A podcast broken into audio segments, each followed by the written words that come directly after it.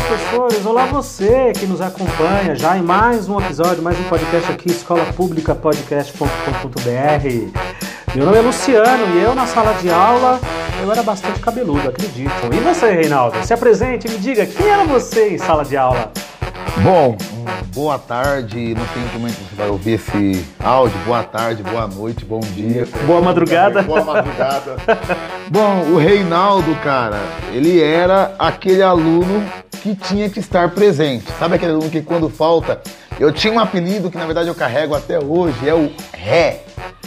Então, cadê o Ré? O Ré não veio e eu era aquele aluno que fazia muita, muita brincadeira na sala. Porém, eu tinha um alguém que me bloqueava quando falava o nome dessa pessoa, eu virava um anjinho, que era a Dona Cleusa. Dona Cleusa. Falava o nome de Dona Cleusa, então era um aluno que eu tirava muito sarro, fazia muita brincadeira em sala, porém sempre com muito respeito e eu falava muito. É tanto que eu é, reflito muito quando eu vou chamar a atenção daquele aluno que é muito falante, porque não é muito fácil controlar a fala em sala de aula.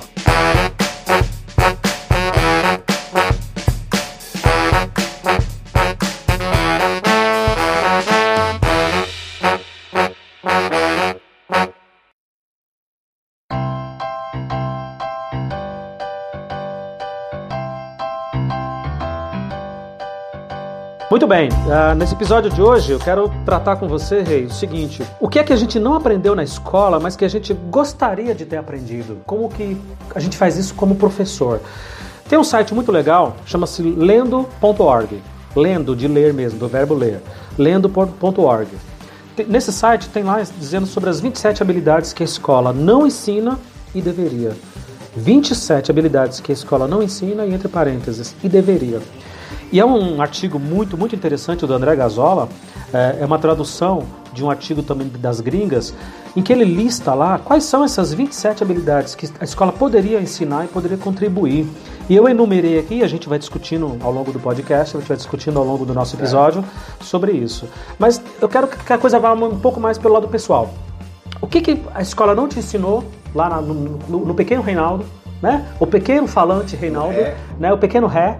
O que, que a escola não ensinou para o pequeno Ré, mas que hoje você olha e fala: Poxa vida, no meu dia a dia, se eu tivesse aprendido isso daqui na escola, teria feito uma baita diferença na minha vida.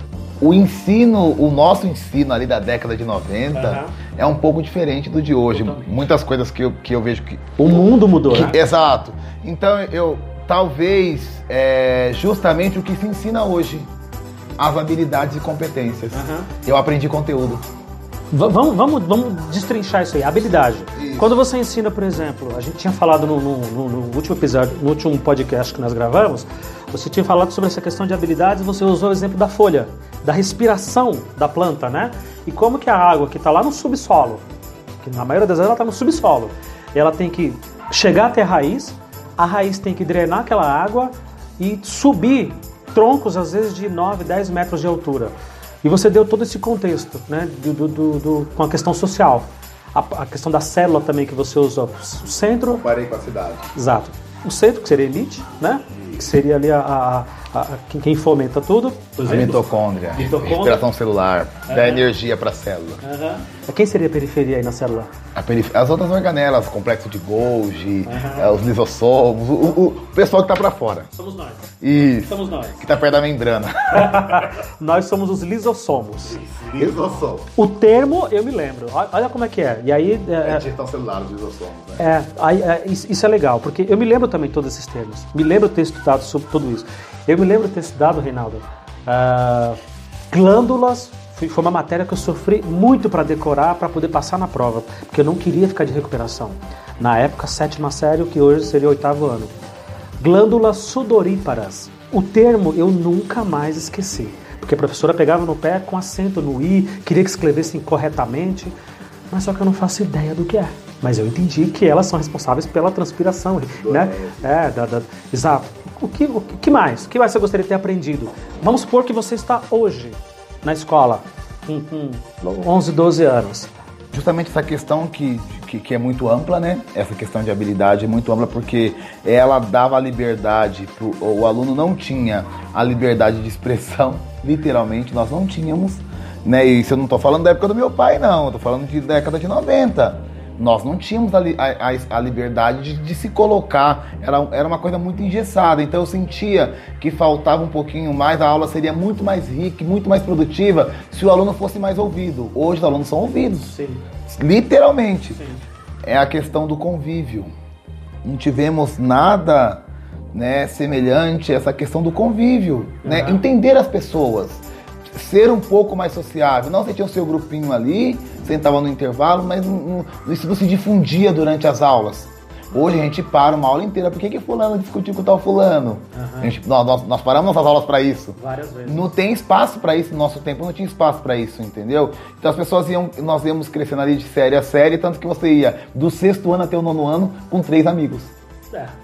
O grupinho fechado. Fechado. Você não se abria para outra situação. Quando você tinha que fazer trabalho com outro aluno, tal, tal, tal, tal, tal, você fazia porque tinha que fazer. Mas era muito difícil, então faltou. Eu acho que no, nosso, no meu tempo de aluno, eles eram muito mais preocupados com o conteúdo do que com o indivíduo.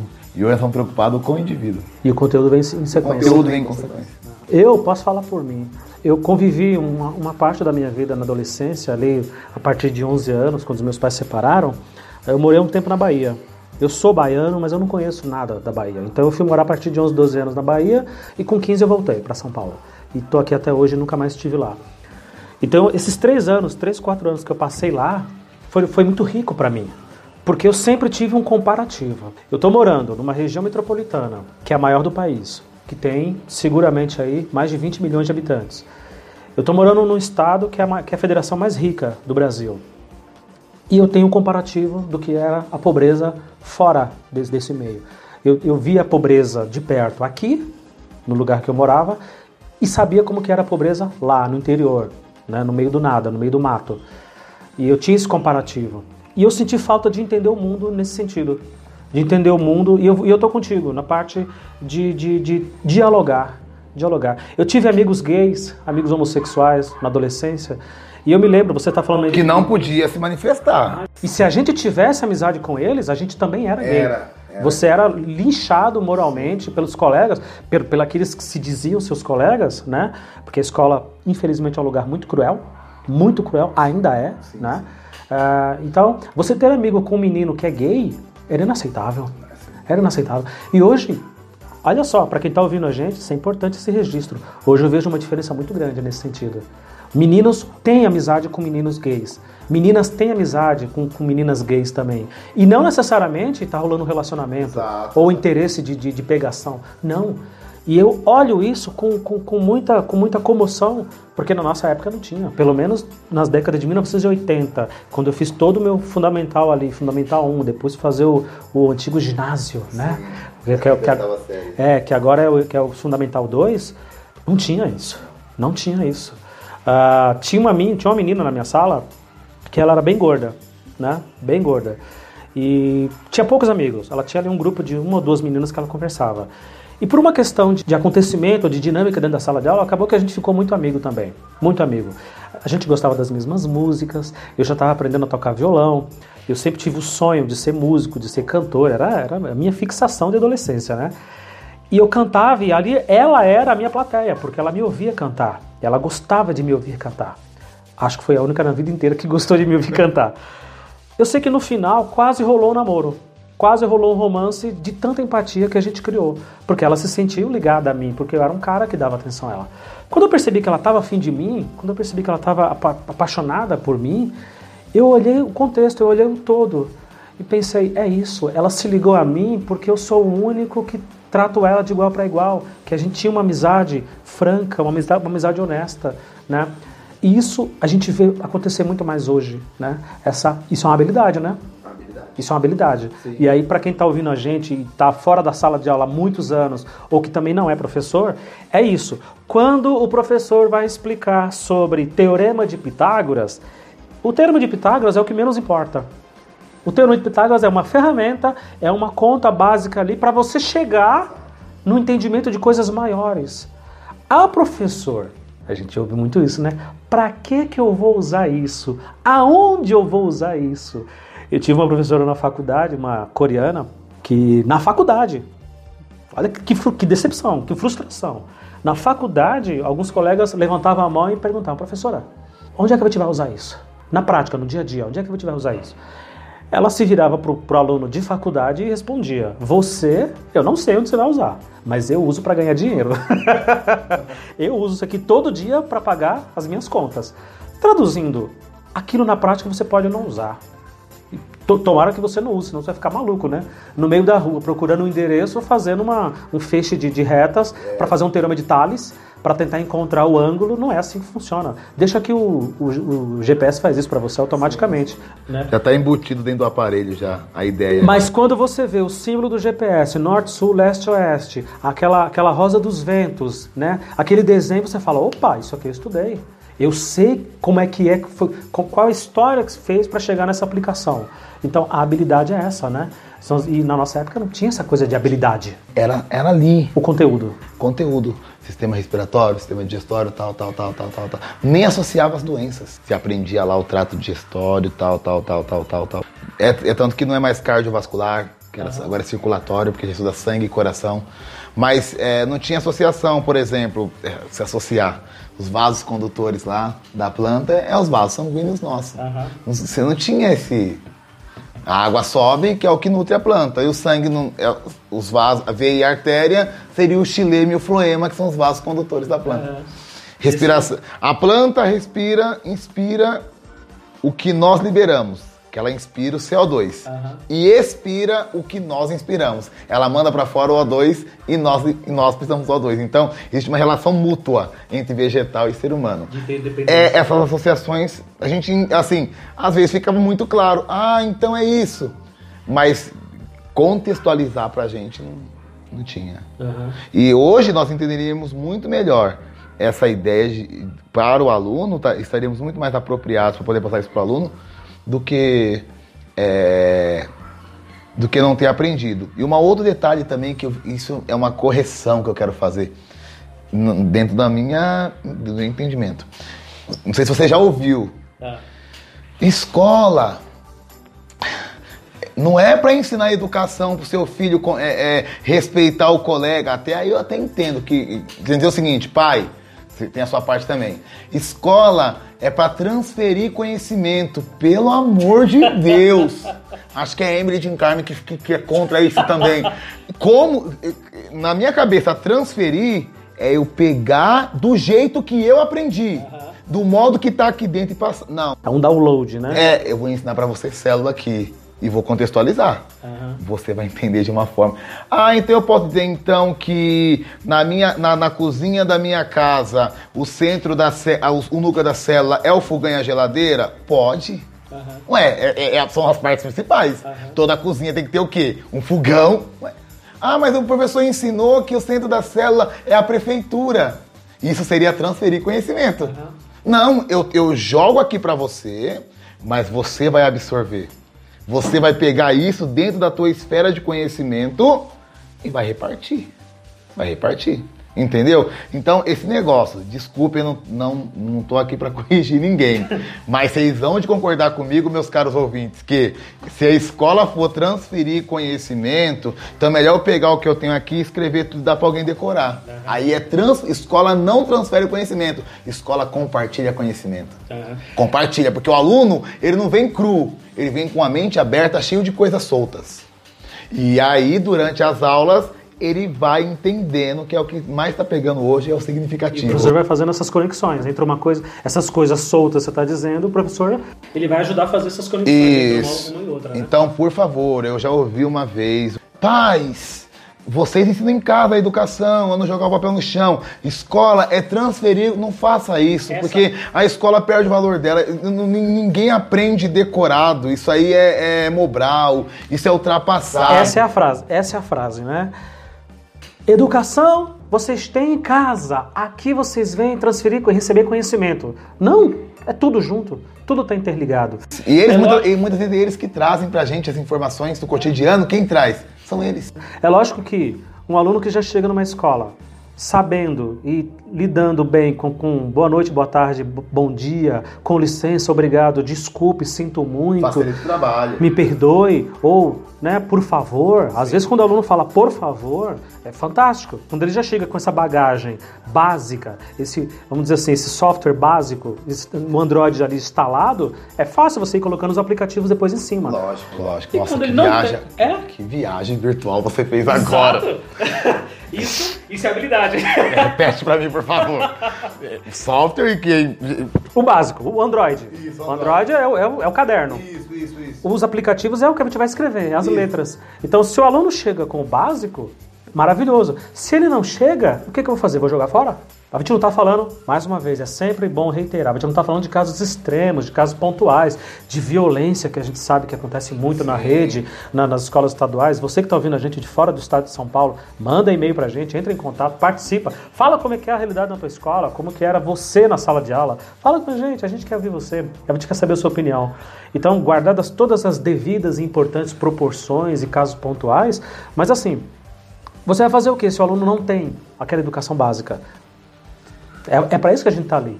Para pelo menos tentar contornar isso e diminuir o, o, o Sim, né? tem aluno que vem rústico mesmo e é assim, assim como numa empresa que você entra sem experiência nenhuma e o cara te dá uma oportunidade. Exato. Você não sabe mexer, você não sabe girar um botão. Eu, por exemplo, na minha casa, não sei instalar um chuveiro. É, Não é verdade? Pô, então beleza, então, então eu vou ficar sem chuveiro porque eu não sei instalar. Exato. Entendeu? Então, assim, é- é, agora sim, é que o cara vai ter que também se achar na vida. Ele vai ver no contexto ali, pô, eu tenho que me inteirar disso aqui, isso aqui é importante. E, e- e mesmo com tudo isso, não se garanta que ele saia do ensino médio apto a alguma coisa da sociedade. Porque ele passa por nós, assim como uma esteira. Eu vejo uma- a escola como uma esteira, onde cada segmento que ele vai passando, ele vai desenvolvendo algo. E adquirir alguma coisa. Lá no ensino no terceiro colegial, lá em dezembro, entrega pro mercado. Entrega Passou pela empresa, passou pela indústria, tal, lavou, pintou, adornou. Passou pela empresa escola. Isso, passou pelo Imetro, tal, carimbou, tal, tal, tal. Um, um outro foi quebrado, um outro, um outro quebrou no meio do caminho mesmo, desviou, quebrou, mas tem que ir, carimbou, pronto.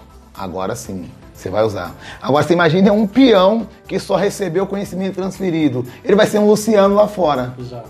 Ele vai ser um Reinaldo lá fora. Nem sou eu, eu querer transferir essa energia alegre que eu tenho. E- não, tem pessoas que ela é séria. Você está falando de uma coisa super importante que eu, quero, que eu quero pontuar. Nós fomos criados numa escola conteudista. Tá aqui a matéria, estuda, vai cair. Vão, vão ser quatro questões na prova, estuda e decora isso porque é isso que vai cair na prova, ótimo. Parabéns, você se formou, né? Depois de 11, 12 anos, você está formado, está aqui o seu diploma, tchau. Próximo, você está entendendo? Só que nós sobrevivemos.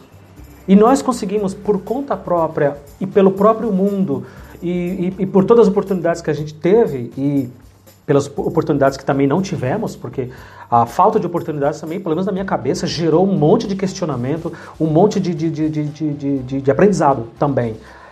Nós conseguimos sobreviver. Nós conseguimos criar essa, essa massa crítica, esse raciocínio lógico acerca de tudo. Como que nós, eu, você e muitos outros colegas que estão participando desse podcast, como que e muitas outras pessoas que não são professores e que são super inteligentes que a gente conhece e que não necessariamente está ligado à escola, como que a gente mesmo assim conseguiu sobreviver a essa escola conteudista? É isso que me faz ter fé na escola. É isso que me faz ter fé em sala de aula. Porque se eu, com aqueles professores, na caixinha ali, quadradinho, bonitinho, eu consegui pensar fora daquilo e sobrevivi Mudar. e modificar, Que é o mais difícil. Exato. Então quer dizer que o meu aluno hoje, pô, ele, tem- ele tem um planeta no bolso que é um smartphone, ele tem acesso a Netflix, Smart TV, ele, tem notebook, ele viaja. Entendeu? Pô, você acaba no podcast passado você comentou que você queria ser motorista de ônibus porque você teve um impacto quando você viu aquele ônibus gigante com suspensão a ar, né? Que ele parava e, e dava aquele, aquela freada, né? Quer dizer, a gente foi criado num contexto totalmente diferente e sobrevivemos e nos adaptamos e entendemos, pô, aquilo ali tá errado, cara. Aquilo ali podia ter sido mais e não foi. É isso que me faz ter fé na escola. É isso que me faz pensar, não, dá, dá para fazer. O salário poderia ser um pouquinho melhor? Nem se fala. Claro que poderia. Poderia ter um plano de carreira, a gente poderia ter um, um computador na sala de aula, a gente poderia ter uma lousa melhor, uma, um, sabe, um material didático que pelo menos chegasse no prazo, né? Sim. Que pelo menos no, no primeiro dia de aula eles estivessem disponíveis para a gente trabalhar? Claro que sim. Mas aí se você for no se, se, você não faz nada. Né? A vida não, não é assim.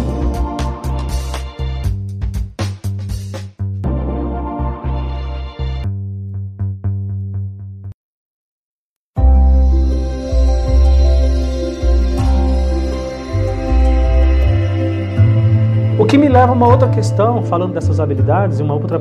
Quando que você decidiu que você queria ser professor? Quando você falou, é, eu acho que eu, acho que eu sei fazer aquilo ali. É. Professor foi, foi desde, desde a da, da ideia lá da computação. Porque eh, essa pergunta sua me, me remeteu a 15 anos atrás. Quando eu fui para a computação, é, tinham duas, dois segmentos na computação, bacharel e licenciatura. Você está falando já da faculdade? Faculdade. Eu não sabia que você tinha, você fez um ano inteiro de faculdade, dois semestres, ô louco. Um ano inteiro.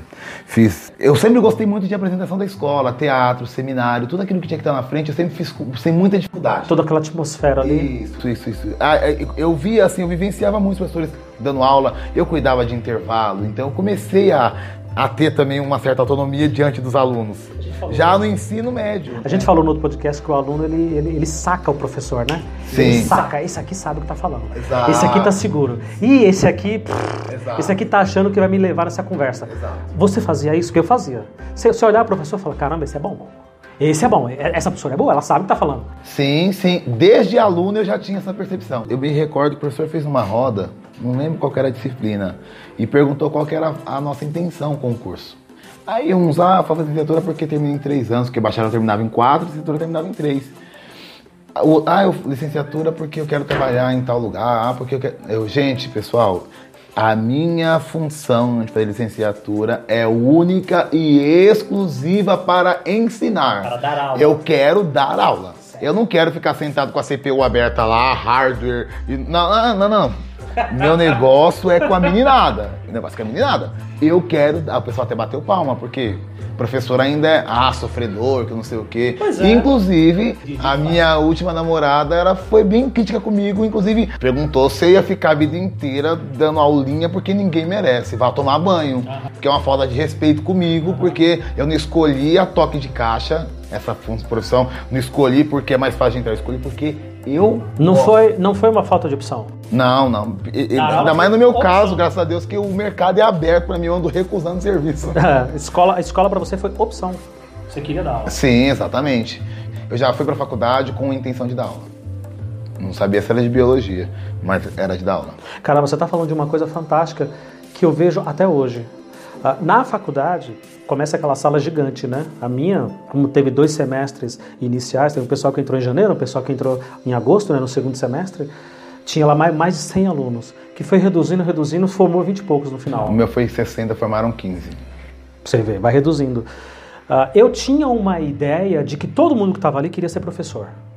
A faculdade é de, de licenciatura, então todo mundo está ali quer ser professor. Não. Não, um queria ser delegado e realmente se tornou policial militar, o outro queria ser bombeiro e realmente virou bombeiro, a outra queria trabalhar depois com informática, uma das minhas melhores amigas em sala queria trabalhar com informática e saiu dali foi fazer ciência, ciência da computação depois de, de se formar na faculdade junto com a gente. Isso foi me frustrando desde ali. Eu falei, mas isso daqui é só uma transição? Todos eles estão aqui numa transição. E Reinaldo, você como coordenador, você viu muito mais isso porque você teve que lidar não só com sala de aula e aluno, que é o que eu prefiro milhões de vezes, e eu sei que você também prefere depois da sua última experiência, mas você na chefia ali, na gestão, como coordenador nosso ali desses anos todos, você viu também muito isso. Muito profissional que está ali em transição. Aí eu tô aqui, mas não, tá ligado? Não é aqui que eu quero estar. Eu vou, não, que eu vou fazer tal coisa, Ih, eu vou prestar um concurso. Eu ouvi recentemente colegas nossos, ó, saiu concurso aí pra Polícia Federal, hein? Eu, o que que tem a ver? Não, tipo, Polícia Federal pra quem? Pra gente. Não, como assim pra gente? Pra gente quem? Pra gente quem, cara pálida? Não, eu sou professor. Eu estudei pra isso. E quero me especializar nisso, e quero me formar nisso, e quero ter uma, uma bagagem. Então eu percebo isso, que tem muita gente que está na transição. Né? Isso é uma pena. Isso prejudica a pessoa porque ela perde anos de vida, ela perde tempo. Poucas coisas são mais valiosas. E o bem-estar? E- e- e eu não sei, né? Eu acho que eu, preciso, eu, vou conhecer ainda outras áreas da vida, eu ainda vou ter uma vida de casado, porque assim, talvez o meu pensamento ele é muito jovem também, né? Eu, eu quero rever se realmente, se eu tiver casado com meus dois, três filhos, se eu, se eu vou ter outra visão do, de, de, de dar aula. Ah, você fala isso porque você é solteiro, porque você. Bom, você já foi casado, você tem filho, você é pai e mãe em casa. Uhum. E não mudou o teu conceito de dar aula, né? Porque, ah, você vai ter outras responsabilidades tal. Então, eu acho que não concordo. Tudo bem, você quer aumentar a tua renda, pô, mas respeita, pega menos aula. Uhum. Seja fiel, pegou duas turmas, Seja fiel com as tuas duas turmas, então, e vá ganhar dinheiro. No... Se você vai querer um, um, serviço alternativo fora do seu horário de trabalho, não... cada um, cada um quer trabalhar da, da meia-noite às seis. Vai lá, cara. Mas respeita ali, ó. O que você pegar faz bem feito. Isso. Você não vai receber em dinheiro, mas você vai receber a vida. A vida é correta, cara. As pessoas não são, mas a vida é correta. Então, assim, é, isso me entristece bastante, entendeu? E foi o que você falou, só reclamar não vai adiantar. E sabe o que é o detalhe? Reclamam, reclamam, mas não largam. Larga! Não é verdade? Larga, deixa, deixa a mão, né? Deixa, sai fora, chama o outro da fila que tá esperando pra entrar.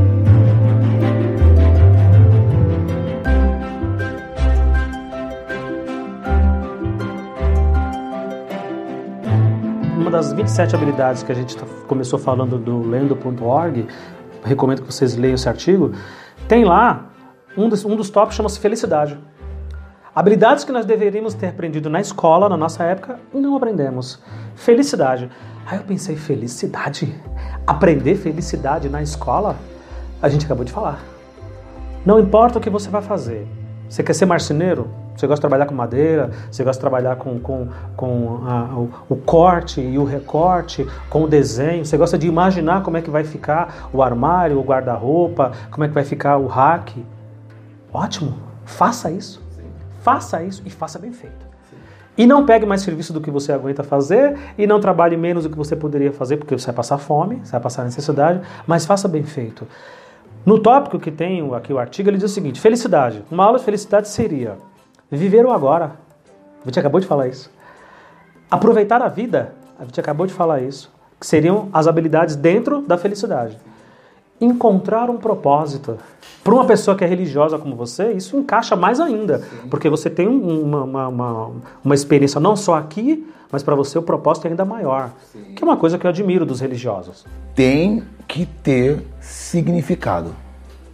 Eu tenho que, de alguma forma, dentro da, da minha pedagogia, da minha didática, deixar claro para o aluno que ele tem que voltar amanhã. Uhum. Não terminou ainda? Uhum. Tem que vir amanhã. Uhum. Que não seja por ciências. Ele tem que estar na escola amanhã. Ele tem que estar na escola depois da manhã. Sequência. Essa sequência que a gente tem que ir construindo no, no universo do aluno. Entendeu? Para que isso tenha significado, para que ele goste. Ele tem que gostar. E, e aí é aquela questão, uma andorinha só realmente, ela não faz verão. Que se ele conseguir ver isso só em uma disciplina, é, não adianta. Ele tem que enxergar isso como uma massa de bolo no liquidificador. Uhum. Ele tem que enxergar matemática, ciência, por tudo junto. Nossa, eu vou para a escola hoje. Por quê? Porque eu tenho todas as aulas hoje. É? Aqui eu vou ter isso, aqui eu vou ter aquilo, aqui hoje é roda de discussão, aqui hoje vai ter vai preparar a escola para não sei o quê. E isso vai. Uma das minhas maiores satisfações no, na, minha, na minha carreira como professor é que, pelo menos, os meus alunos, pelo menos, não saem das minhas mãos com esse ranço de matemática. Uh, quando você fala que é professor de matemática, você sempre tem uma reação terrível das pessoas.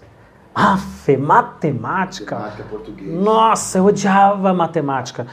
Eu garanto para você que mesmo meu aluno com maior dificuldade não vai sair das minhas aulas, não vai sair daqui a muitos anos dizendo matemática, é, eu consegui alguma coisa entender ali. Tinha um professor que a gente trocava uma ideia, a gente desenvolveu bem. Se ele vai ser um grande gênio ou aquilo vai servir no dia a dia, é uma outra história e vai depender da vivência dele. Mas é uma satisfação que eu tenho com os meus alunos de, pelo menos, no começo, ali, no mínimo, não causar esse estrago neles. Porque eu cresci com esse estrago. Eu cresci com esse estrago. Frações para mim era uma coisa terrível. Frações, hein? Que é um negócio mega simples. Hoje, né? Mas era um negócio super terrível. Não sei, me parece que no nosso tempo eles eles colocavam uma máscara no rosto e bicho papão, porque os conteúdos chegavam pra gente de uma forma tão catastrófica, né? Ó, oh, isso é difícil, hein?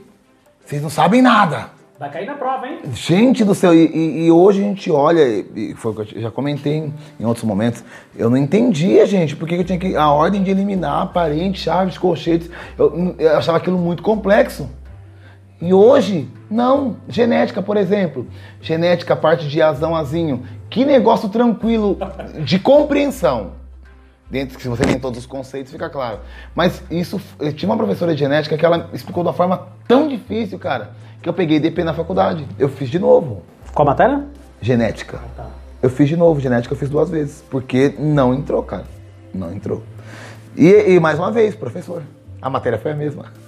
Caramba, isso a matéria foi a mesma. Caramba, isso aconteceu comigo em física. Eu tive um professor, não cheguei a pegar DP, mas tive um professor que ele foi muito honesto. Eu agradeço ele. não lembro o nome porque realmente não foi importante, mas, mas eu agradeço a, a, honestidade dele. Foi uma honestidade chocante, mas foi honesto. Em que ele disse: Ó, oh, isso aqui não é importante. Isso aqui não vai fazer diferença não na vida de vocês, mas está no currículo da faculdade.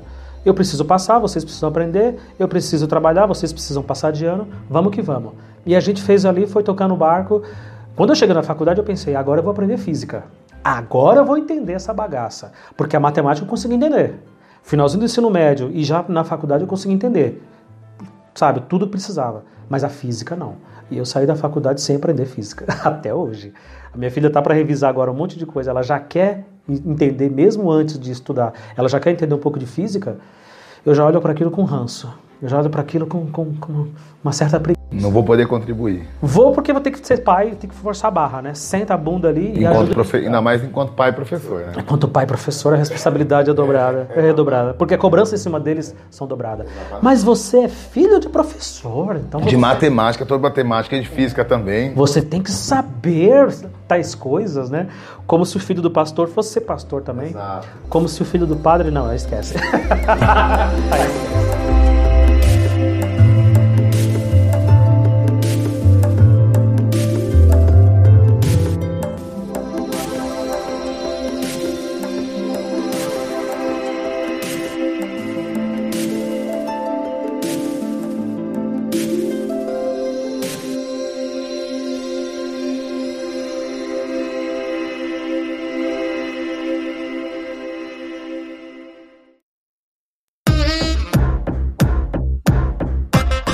nessas 27 habilidades, tem um outro tópico aqui que ele fala de habilidades práticas.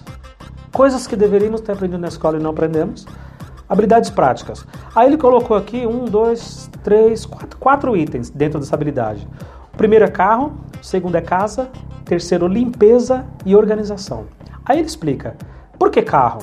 Porque se você sabe comprar um carro bom e você entende o que é um carro bom, você desenvolveu uma, uma habilidade.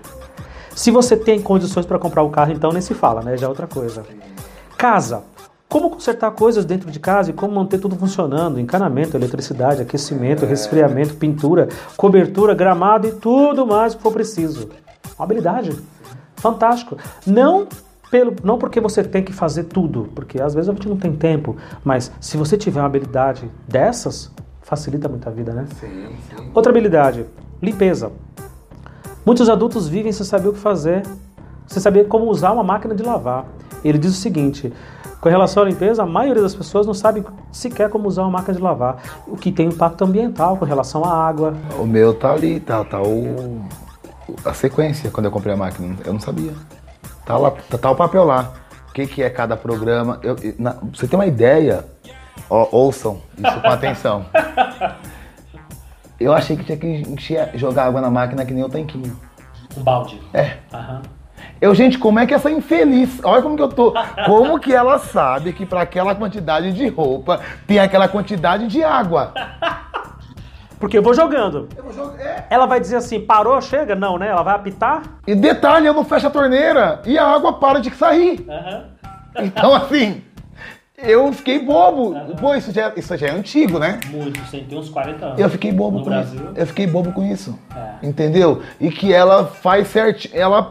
Ela. enche, coloca água na roupa, depois joga o, o, o, o ela mesma coloca, mistura o sabão em pó, o amaciante, ela sabe o momento certo de, ela não tá vendo, ela não é um ser humano Uhum. e, e ela te entrega a roupa limpa. Limpa. Enxaguada. Isso, eu fico assistindo ela ainda. Em, dois, em 2019, eu assisto a máquina. A melhor parte do podcast é essa. Professor Reinaldo, no alto da sua sabedoria, nove escolas no currículo de experiência, ele fica em casa, no apartamento dele, sozinho, assistindo a máquina trabalhar. exato, exato, exato. Ah, ainda dentro de habilidades práticas, a última questão que ele coloca aqui como, como uma das habilidades que a gente poderia ter aprendido na escola e não aprendemos é a organização. Manter papelada organizada, as coisas nos seus lugares ah, e seguir uma lista de coisas a fazer para você não perder o foco, para você não ficar tão desorientado às vezes. Né? Então, é, é, esse ponto, é, pensando hoje, olhando vocês, professores, enquanto eu fui coordenador, foi o ponto que eu mais realmente vi uma deficiência. O professor não sabe, não consegue preencher diário, o professor não consegue entregar na data e quer cobrar do aluno. E quer dar zero, o professor você também não entrega, professor. Ah, não, tudo bem, o aluno nunca vai ficar sabendo disso, que você não entrega, pode ficar despreocupado. Inclusive ninguém está ouvindo a gente agora, então não vai saber mesmo. Exato, mas, mas é isso. Então, essa organização, o professor não deveria, professor deveria ter uma OT sobre organização, uma formação. OT, para quem está ouvindo a gente, é a sigla para orientação técnica. O que me leva, a, a- você falou esse negócio de falta de organização, a uma crítica, né? A gente não está aqui para passar pano para ninguém. O Estado, que ele deixa muito a desejar no que é necessário para que esses alunos tenham mais oportunidades, porque eles passam 12 anos ali dentro. 12 anos frequentando todo santo dia, fora os anos que repete, quando às vezes acontece de repetir. Então, a faca e o queijo está ali. Então, o Estado poderia nos dar mais suporte, mais condições para que a gente pudesse realizar um trabalho melhor. Eu me lembro que nessas OTs que eu cheguei aí, de matemática, e os poucos professores que estavam lá, porque você não pode tirar todo mundo de sala de aula, porque, né, para fazer capacitação. Tem que, a escola tem que continuar funcionando. É, você tira o professor de sala de, de sala de aula para fazer uma capacitação, não tem substituto suficiente. Então, ao longo do tempo, muito devagarzinho, para não esvaziar as salas. E eu me lembro de estar numa dessas, dessas OTs e todos os professores, sem exceção, que estavam lá, entediados, com o celular na mão, enquanto o orientador dando uma aula para gente, explanando sobre uma série de coisas, os professores entediados, com o smartphone na mão. E aí eu olhei, Reinaldo, e falei, cacetada, igualzinho aluno. O professor é eterno aluno. Reinaldo, pessoalzão ali de, de 30, 40 anos de idade, 50 anos de idade, 20 anos de, de serviço público, ignorando completamente o que o profissional que está lá na frente está falando. Ah, mas é chato. Então não vem. Não vai. Ah, mas isso daí é um porre. Vai vender banana na feira, vai fazer outra coisa. Então, isso que tô- você está falando, eu entendo muito, porque já vi isso na prática. A gente critica muito o aluno, a gente cobra muito o aluno, e tem que cobrar mesmo? e tem que cobrar, porque se não cobrar é do ser humano, se não cobrar, não é isso que o padre faz quando ele tá, reza a missa? Fala, meus queridos, está no versículo tal, na passagem tal, olha lá, hein? Olha a tua conduta. Não é isso que o pastor faz, que, o- que o bispo faz? Veja lá, veja, veja lá a tua conduta, veja lá a sua prática. A sua prática tem que condizer com, com a sua teoria. E a gente cobra o aluno no mesmo sentido. Mas aí quando a gente é cobrado, é uma praga, né? É por isso que muita gente, para quem está ouvindo agora a gente, muito, muito professor foge de colégio particular, né? Porque o colégio particular, querendo ou não, por conta de muitos aspectos, menos salas, menos alunos em sala de aula, Um salário um tanto mais atraente. uma estrutura um pouco melhor, uma estrutura física melhor, ah, a escola cobra mais. O dono da escola está ali, geralmente é o diretor. Na escola que eu trabalhei era um casal. E o casal se aposentou e montou uma escola. É, e era super prazeroso porque a gente tinha estrutura física, a gente tinha material para trabalhar. Geralmente são mais cobrados. Nes- Nesses ambientes, os professores são mais cobrados. O que era um pensamento que eu tinha até poucos anos atrás. O professor também é cobrado na escola pública. Muito. Sim. Muito. E se você for equiparar e colocar ali no papel, é cobrado igual ou até mais.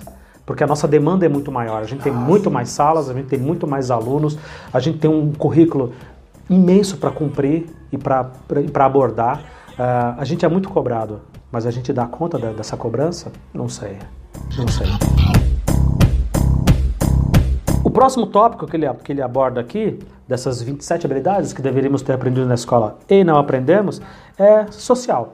Então, assim, você entenda, por exemplo, felicidade é uma matéria. Além de português, matemática, ciência, história, geografia, inglês, educação física, né? ciências. Vamos supor que nós tivéssemos uma, uma, matéria chamada felicidade, falamos. Habilidades práticas, falamos. A próxima matéria seria social. A gente mais ou menos trocou uma ideia sobre isso. Como que seria uma aula sobre social? Ele diz aqui no artigo, seria uma aula anti-competição. Como que a gente poderia dar uma aula de anti-competição? Pelo menos ali, quando eles são crianças, eles não são competidores, eles são colaboradores, né?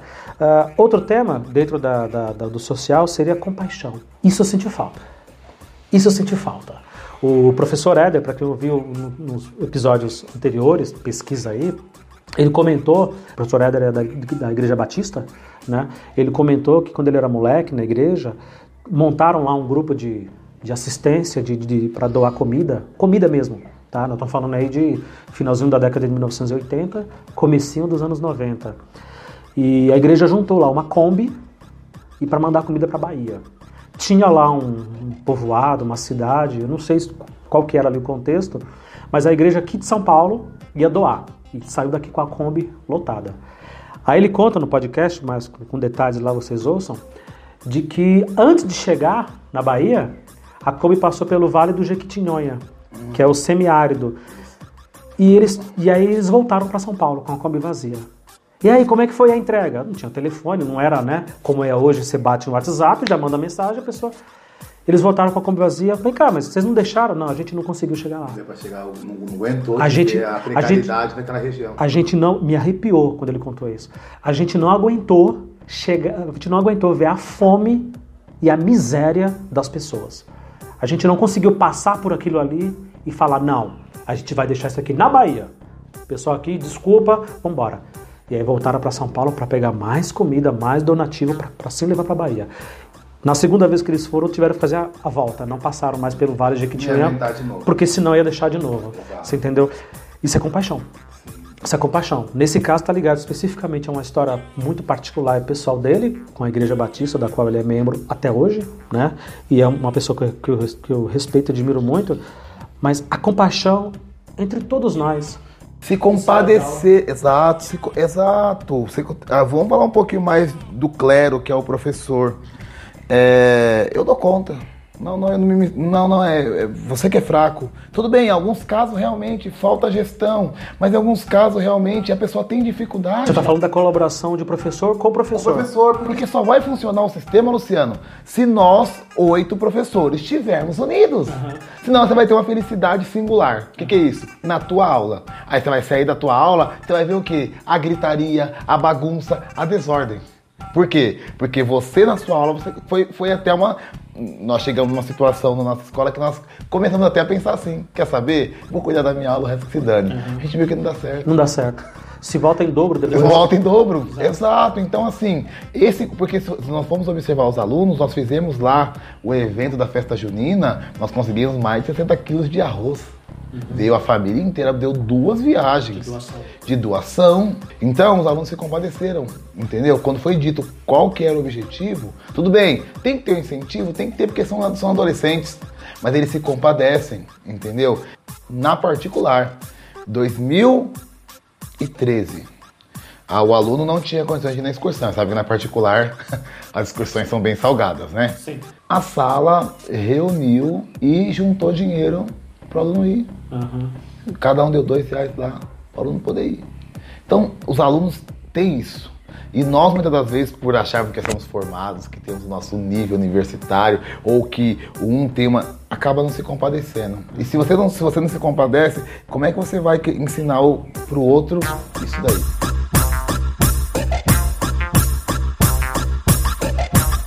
Né? A compaixão é entender o outro, é, é se colocar no lugar do outro, é auxiliá-lo, é, é, é, é vivenciar aquilo junto com ele e ter a sensibilidade do colega. É. Ele coloca aqui que amor é diferente de compaixão, porque ao invés de você querer amenizar o sofrimento do outro, você quer ver a sua felicidade. Isso é amor, né? Você quer ver a felicidade do outro. Sim. Que tem a questão do amor cristão, né? Do, de amar o próximo como a ti mesmo. Exato. Poucas coisas são mais difíceis, né? Do que amar o próximo. Imagina. Sai na rua e ama um próximo. Ama uma pessoa que você nunca viu na vida. né? É, você tá correndo aqui, alegre da vida, tem um cara prostrado ali. Aí você começa a correr. Só que você, você não para porque ele tá prostrado, você para porque aquilo mexeu. E era pra ele estar igual eu, mais ou menos. Aí você senta ali. É amor. É, é, é o sentimento de Cristo. Sim. Numa visão mais, mais espiritual. Uhum. É o sentimento que ele teve pela humanidade. Entendeu? E isso tem que ser cultivado dentro da escola. Por quê? Porque lá fora é morte, é chacina, é assassinato, é um monte de coisa. E por quê? Por ódio. Sim. Por não amar. Sim. Por- entendeu? Então, é- é- é, a escola, ela vai na contramão da sociedade.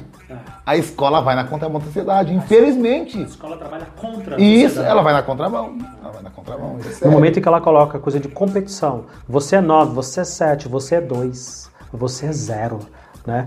O amor aqui, a gente que é rato de sala de aula, a gente que ama verdadeiramente sala de aula e a experiência de sala de aula, o amor aqui seria, colocando em termos práticos, ah, você tem alunos ali que realmente não alcançam algumas notas, algumas habilidades, eles têm uma dificuldade extrema.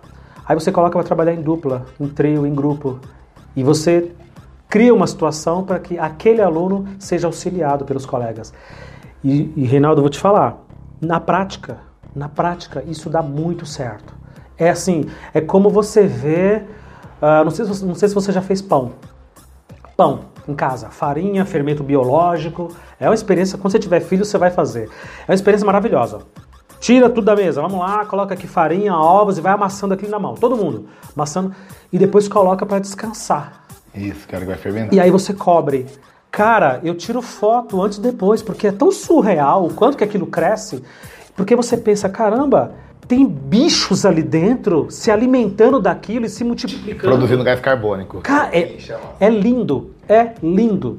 Eu faço a mesma comparação do pão, depois de pronto, preparado, inchando e, e- e fermentando, com um grupo de alunos que você tem um aluno ali que tem uma dificuldade extrema, você coloca ele naquele grupo, e lógico, tudo muito bem elaborado, com fundamento, com um objetivo claro de qual que é né, a- a- o, seu intuito ali. E você percebe que os moleques juntam ali falam: Não, vem cá, cadê o seu caderno? E ele não tem caderno. Eu, você, nós, professores, já brigamos 200 vezes. Cadê seu caderno? Cadê seu material? Cadê? Abra a mochila. Não tem? Toma aqui, deixa eu te dar outro caderno. O aluno, o colega fala: Cadê seu caderno? Não, seu caderno tá todo bagunçado. Vamos fazer o seguinte: a partir de agora você vai colocar nessa matéria aqui. Aluno falando com aluno. Ó, vai colocar nessa matéria aqui, ó. Porque senão depois você não vai achar nada. Tá uma bagunça isso daqui. O colega já vai dando esporro e já vai orientando. Isso é amor. Isso é fraternidade. Ó. Ele tá se compadecendo do colega. E às vezes me chama e fala, que o professor ele é um gerentão, né? Ele vai mediando tudo aquilo ali. Me chama, professor, mas ele não sabe fazer isso aqui, ó, ele não, ele não sabe conta de dividir. Então, ajuda ele. Ah, tá, posso, posso explicar pra ele? Pode. E aí a coisa flui, Reinaldo. Isso é uma escola fraternal. Um conselho. Comigo é dois. Pra tirar cinco comigo tem que batalhar muito. Pra quem tá ouvindo a gente, Ai, por favor, professores, colegas de trabalho. Não estou julgando postura de ninguém. Mas isso é sensibilidade. Quando que nós fomos nota 10 na escola, professores? Quando que nós fomos nota 10 em tudo? Entender o aluno. Entender o aluno, professor. Acabou de colocar aqui muitas das vezes a- a- a- o sucesso da aula não está na nossa fala, está na fala dos colegas de sala e nós ali só cuidando. Então, vamos dar liberdade para essas crianças. As crianças precisam. Eu falo crianças, mas eu sei que são alunos do ensino médio fundamental. Mas assim, às vezes falta um pouquinho de sensibilidade nossa eles têm ali, eles têm. o- E eu, eu não posso medir aluno por nota, porque foi o que o professor colocou. Ah, por que você tirou dois? Porque ele tem dificuldade. Ué, então ele vai ser retido, porque ele tem dificuldade. Aham. E eu, fiz o quê? Aham. Eu, que sou o, o- o formador. Ainda dentro desse social, que a gente falou agora de compaixão e amor, também tem as duas coisas últimas aqui que ele coloca, que é saber ouvir. Saber ouvir. Isso é a arma de todo sucesso. Mas saber ouvir. Ouvir. Não é escutar. Não é só esperar a tua vez de falar. Porque na maioria das vezes, e isso é no geral, na sociedade em geral, professores, pessoas adultas, alunos, todo mundo, a gente está sempre esperando a nossa vez de falar. Nós estamos sempre esperando a nossa vez de falar. e não de ouvir. É. Eu vou dar um exemplo prático. Às vezes eu chego no, no, na sala dos professores e eu, e eu, fico ouvindo, né? Fico ali de butuca, cafezinho, vendo as notícias no, no portal de internet e tal, e fico, e fico ouvindo a conversa. Falo assim, nossa, tô com uma dor de cabeça, preciso, alguém, tem um, alguém tem um comprimido aí, um remédio?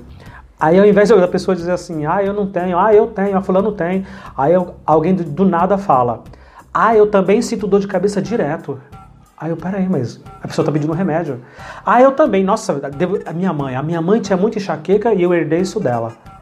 Mas o remédio do colega tá pedindo. Aí o outro, nossa, mas enxaqueca não é a mesma coisa que dor de cabeça? Não, é diferente. Vai tomar tal remédio para você ver se não vem um outro, ah, você saiu do sétimo agora, né? É.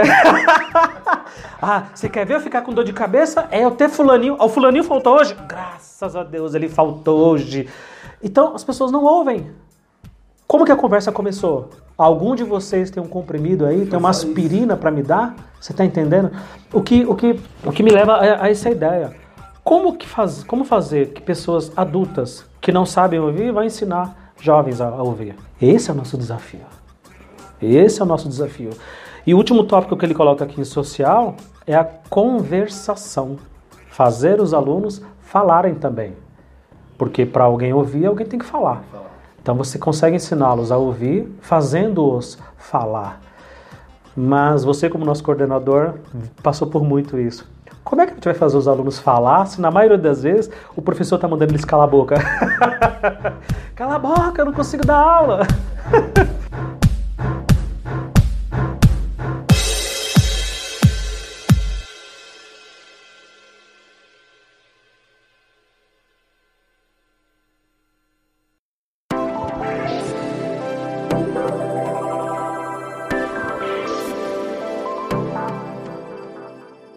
nessas piores salas que você falou que pegou na nossa escola no podcast que a gente gravou anteriormente, que você eu, eu passei no pátio e vi você com uma roda de conversas.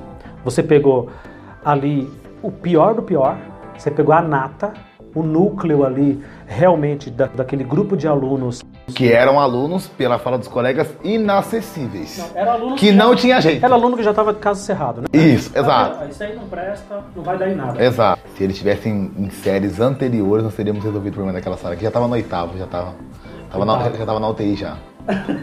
Tava na UTI. Já estava. Já, já. Já vi, vi, nós ajudamos a eles viverem mais dias. Uma outra coisa que eles colocaram aqui nesse artigo, dessas 27 habilidades, seria, por exemplo, a matéria chamada sucesso. Uma matéria de sucesso. Primeiro tópico: pensamento positivo, motivação e outro para aprender a lidar com a procrastinação, ou seja, para você não ficar enrolando no que faz e você ser mais objetivo. E paixão. Você tem ideia do que faz com paixão. Que eu acho que é mais ou menos o que você faz hoje, né? Você trabalha, você trabalha pela paixão. Nossa, mas são disciplinas que são fundamentais. Bom, vai entrar agora as eletivas, né, que tem entra nesse contexto mais social, uhum. que dá para se apropriar muito dessas habilidades aí, mas vamos ver, né?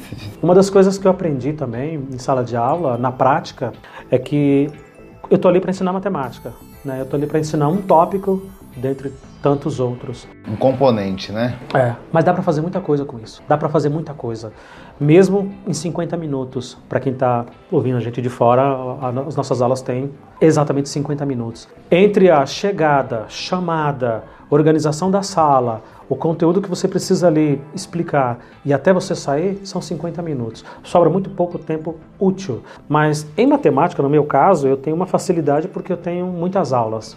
Todas as turmas que eu pego para dar aula, pela, pela grade curricular deles, eu tenho muita aula por semana para dar.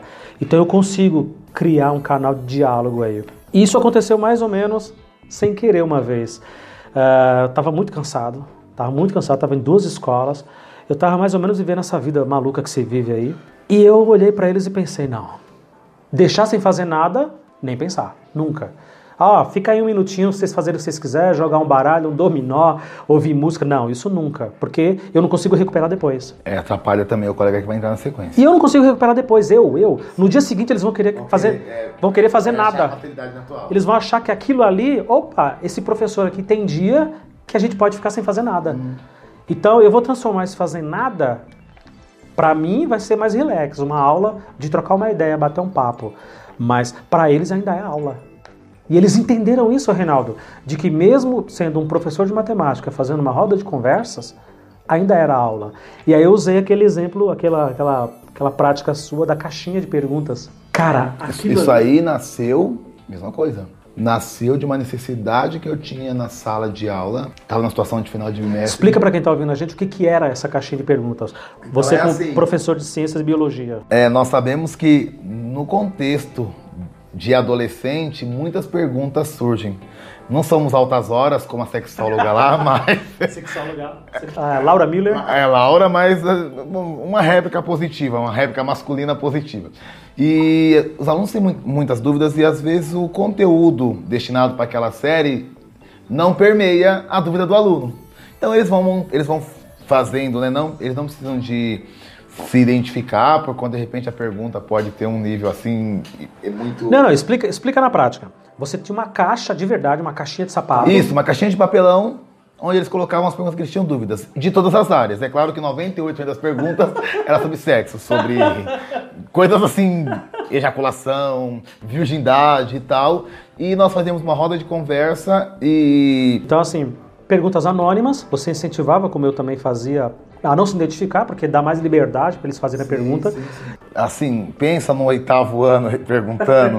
uhum. Tinham perguntas que a gente via que era para zoar, mas tinham perguntas que, por mais simples que fossem, eram dúvidas mesmo deles. E assim, eu até aquela mais é, promíscua, eu respondia. Uhum. Eu respondia todas as perguntas as mesmo. mais pesadas. Pesada. Eu, eu pegava, renomeava, olha, Homem não tem pinto, homem não tem rola, homem tem pênis. Uhum. Então eu já aproveitava também a deixa para dar uma didática. Pra dar uma didática. Uhum. Sim, sim, sim, sim. Uhum. sim. Eu, eu, até tinha guardado as perguntas, até um tempo. Antes de eu mudar, eu ainda tinha, eu tinha guardado as perguntas. Como identificar o espermatozoide que vai ser menina, como identificar o que vai ser menino.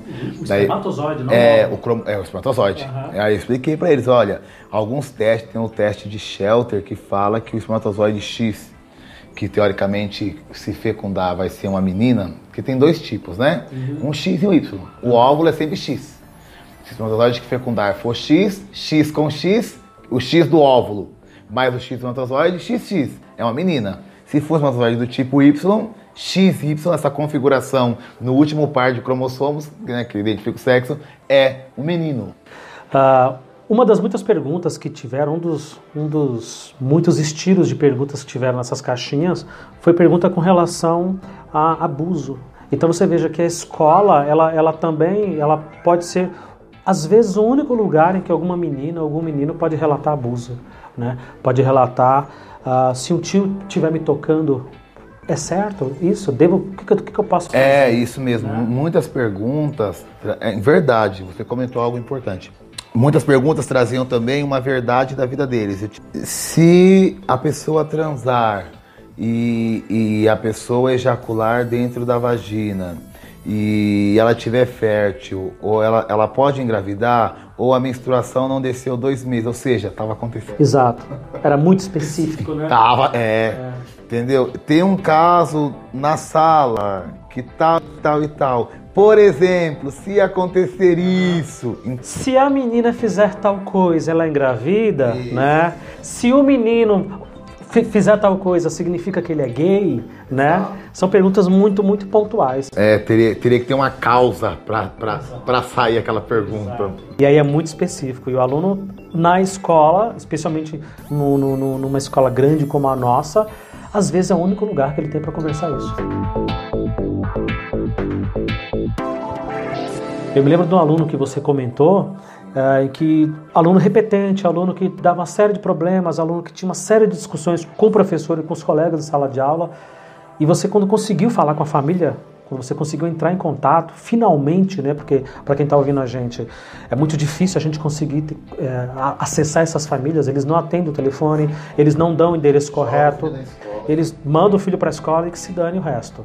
Quando você conseguiu acessar essa família entrar em contato, você virou para mim e falou: Luciano, o moleque é ótimo. Eu falei: é o quê? O moleque não é ótimo, Renato. Não. Comparado com a família que ele tem, ele é ótimo. Ele tinha que ser, Luciano, dez vezes pior do que ele é. Porque da onde ele vem e o contexto em que ele vive, vamos, vamos, vamos lidar com ele porque é muito mais fácil. Se ele insistisse um pouquinho mais, eu ia, eu ia provar ele. De tão doloroso que foi. Eu reprovei da senhora. Nossa, eu fiz assim, Luciano, ó, eu não consigo olhar pra cara da- nem da mãe nem dele. Não, e, e a lágrima que descia não era uma lágrima de hipocrisia. Aham. Porque a mãe foi convocada várias vezes por conta do, da conduta dele. E a mãe não veio e foi se perdendo. O ano inteiro. O ano inteiro, o ano Ela não inteiro. apareceu na escola Não apareceu o ano inteiro. Nem ela e nem ninguém. Não, ninguém. A gente não sabia se esse moleque. Na não última, aí nós concordamos no conselho em reter ele, né? Ele foi reprovado. Vale ressaltar que é um dos meninos que tem, do, do período da tarde, é a caligrafia masculina mais bonita do período. Da escola inteira. Do, da, é que da manhã eu não conheço todos, mas da manhã também seria uma. Não seria correto, porque são mais, são, já tem mais Maiores, idade. É. aham. Mas da tarde, a caligrafia dele, É de, de menino, não tem. Nem que chega perto dele, não tem, não tem. E aí, quando a mãe veio na última reunião, A mãe veio para saber, e aí foi tanto que essa reunião eu fiz questão de eu atender, né? Eu, eu, eu, eu, eu que atendi. Falei assim, mãe, ó, ele foi retido. Não tem como fazer uma recuperação, tá? Mãe, a senhora foi convocada o ano inteiro, mãe. Ele mesmo falava assim que a senhora não vinha. E aí, aí ele tomou a fala. Pois é, eu reprovei por causa da senhora. Aí eu virei, fiquei, fiquei assim, aí a mãe começou a chorar. Aí eu falei, mãe, a importância de acompanhar o filho é muito séria. E aí ele não tem mais o que fazer, professor. Eu, é o consenso de oito professores, Igor. Eu não posso fazer nada. Mas eu fiquei muito chateado, assim, entendeu? Porque realmente foi a mãe, se a mãe viesse, ele, levaria a convocação, a mãe conversaria com ele em casa. A mãe não fez, não apareceu. E esse é um dos problemas que a gente tem na escola pública, né? A ausência total da família. A omissão dos pais é.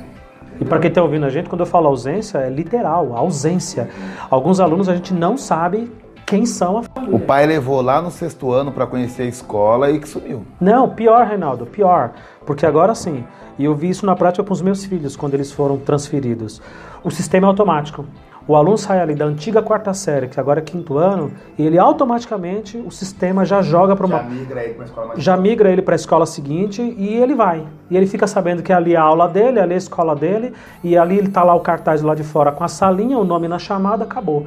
Então, o pai não precisa nem, ele tem que ir acompanhar, ele tem que assinar a documentação, ele tem que levar xerox de RG, foto 3x4, enfim, todo esse trâmite burocrático, essa papelada. Mas vamos supor que o pai não vá. O filho terminou lá o quinto aninho, que é a antiga quarta série. O sistema automaticamente transfere ele, migra ele para a escola seguinte, ele vai estudar ali, e se o pai quiser desaparecer e nunca mais aparecer na escola, ele não aparece. Isso, até porque se, o aluno deu 15 dias e não veio, não é nem o pai que tem que ir atrás, é a escola. E hoje isso acontece, o, o- pai desaparece da escola. Se o aluno fica 15 dias, aciona conselho tutelar, aciona um monte de coisas para tentar descobrir por que, que o aluno não vai para a escola. Mas, sempre a escola, nunca o pai. Mas e se o pai não aparece na escola, o que, que a gente faz? Não tem o que fazer. Se o pai e a mãe não atendem o telefone, a gente vai no endereço, Não atualiza o telefone. não atualiza o endereço. A gente vai na casa, já aconteceu casos lá de colegas nossos pegarem o próprio carro e ter que ir na residência que está ali no comprovante de endereço e não acha. Mora aqui o fulano? Não, aqui não mora ninguém. Mas não morava? Não, aqui não. Então você não sabe. É o caso desse menino que a gente está contando a história aqui de que a mãe realmente desapareceu, né? Para você ver como que é a dificuldade. Você tem o Estado de um lado que não nos apoia ou que implementa políticas que para eles faz todo sentido, talvez para nós ali na prática a nossa demanda é outra. A gente tem a família totalmente ausente, totalmente ausente, o que é assustador. E tem nós aqui com os nossos próprios problemas, o professorado, de relacionamento, de dificuldade na sala de aula, de entender a realidade, entender a importância que é você ali em pé. Você ali em pé falando com aquele aluno é tão importante. Ele guarda aquilo. Para o bem ou para o mal, ele guarda aquilo. Ele guarda aquilo.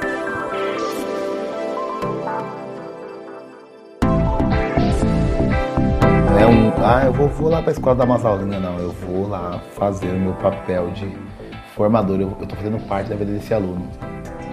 Nossa escola ali tem 1.400 alunos mais ou menos. É muita gente. É muita gente. É muito. É, Você tem noção do que é ver aquele pátio com um intervalo de 180 alunos? É muita gente. Entendeu? É muita gente. São cabeças pensantes, massa produtiva que vão fazer alguma coisa na sociedade. O que, que eles vão ser, né? Para onde eles vão? Olha a responsabilidade. É a minha fala nas formaturas, quando eu narro a formatura lá da, da, da autoescola. A nossa preocupação enquanto escola é que tipo de cidadão que nós estamos entregando. Uhum. Hoje a formatura encerra o ciclo do terceiro ano, né? Uhum. Que tipo de aluno estamos entregando? Será que alunos que vão ser referência, alunos, não sei, é, esperamos que estamos entregando alunos de qualidade, mas todavia... Ou melhores do que pegamos. Tá.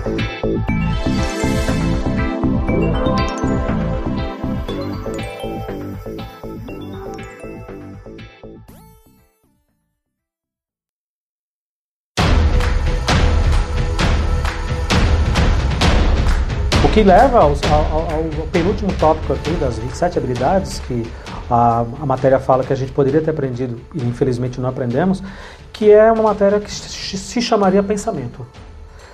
Que é justamente isso, a ter pensamento crítico acerca de tudo.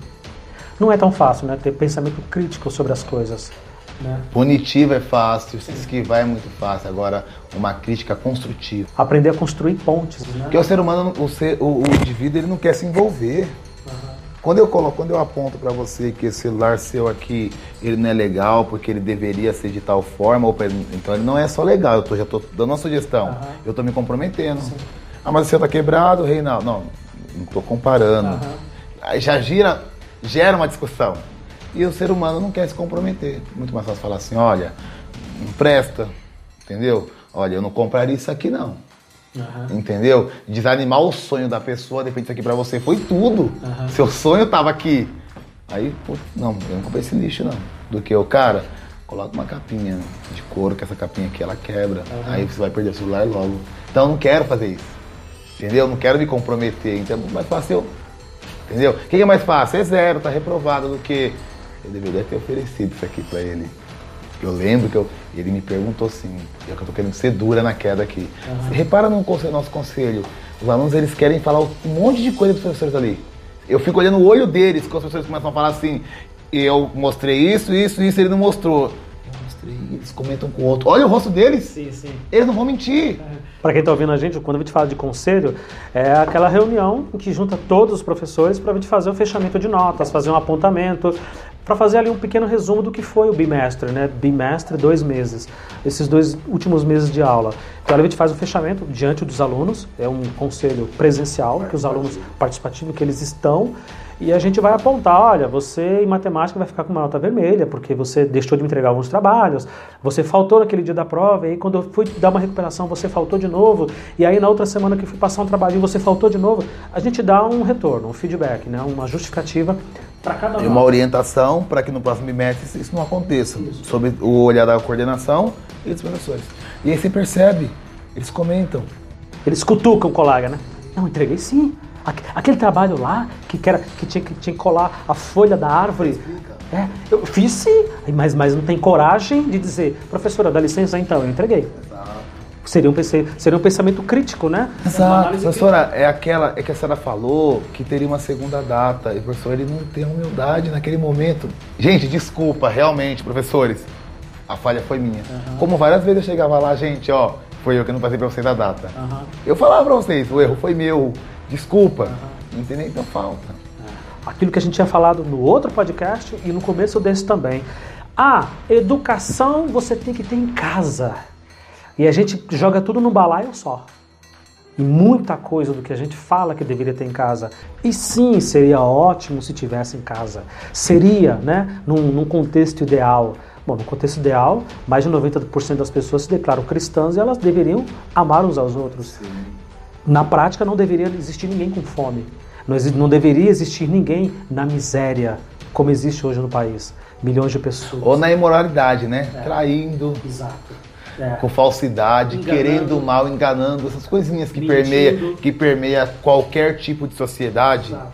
É. Você foi mais Entendeu? específico ainda, que é mais fácil de fazer, né? sim, né? Sim, sim. É, é. Que é o mentir, é o enganar, é o dissimular. É o querer né? o mal. É desejar o mal. É não se importar com a dor do outro, né?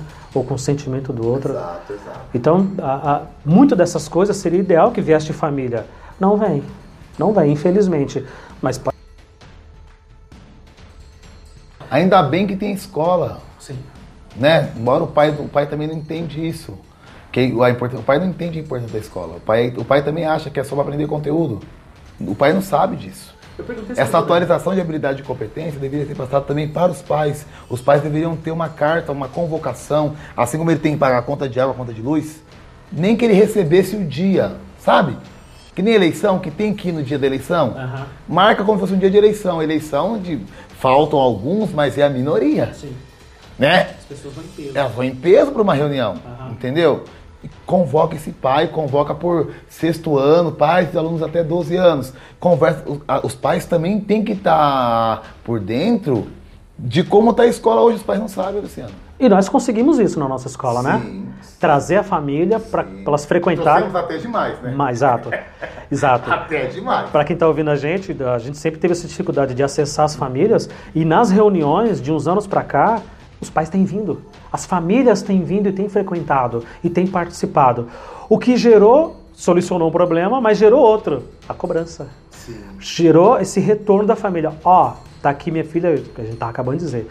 Ó, tá aqui minha filha, ela ficou com nota vermelha na matéria tal, mas ela fez o trabalho, porque eu ajudei a fazer. Foi eu quem comprei o material, eu comprei a cartolina. E aí?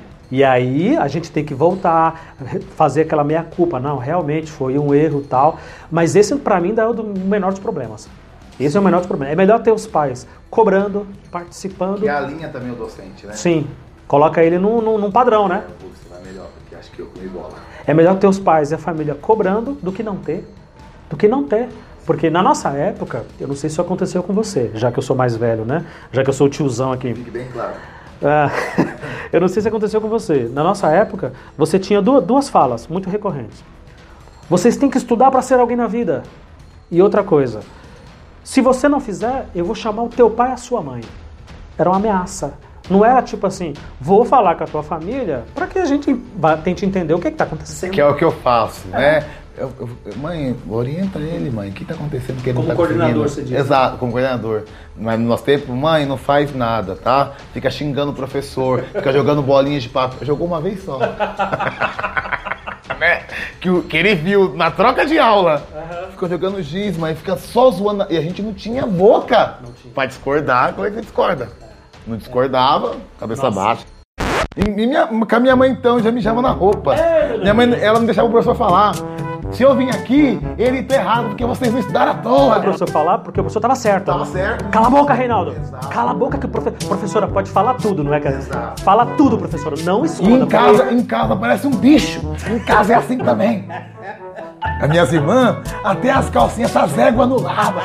Mãe, deixa eu falar, porra. No meio de todo mundo, ela fala. Todo mundo, todo mundo. A nossa vida era muito assim, ali na rua, era muito aberta. assim, minha mãe era muito escancarada. Assim. Então nunca, nunca teve na sua vida de você dizer assim, ah, estou me sentindo constrangido Não. em determinada situação. Não. Não. E a, só uma vez ela bateu na gente, assim, ela nunca bateu no peito, rosto, não, muito nas pernas. Toda marcada. Chegar, na- e chegar na escola, foi bicho que picou. Não vai falar que foi- que apanhou, não. E aquele calorão, e a gente tinha shortinho assim, que não tinha muita roupa, né? E, aí eu, não, não, cara, isso aqui eu caí e tal, uma ba- batendo com os pernilongos à noite. Minha mãe que bateu. Pra mim, é Nunca desonramos ela, nunca, nunca, nunca. Pra mim, eu vou, eu vou ser sincero, pra mim é uma coisa até surpreendente que você, com, com, com essa criação tão espontânea da tua mãe e tão dura em determinados momentos, como foi o meu caso também, você ainda se surpreende com alguns pais e mães.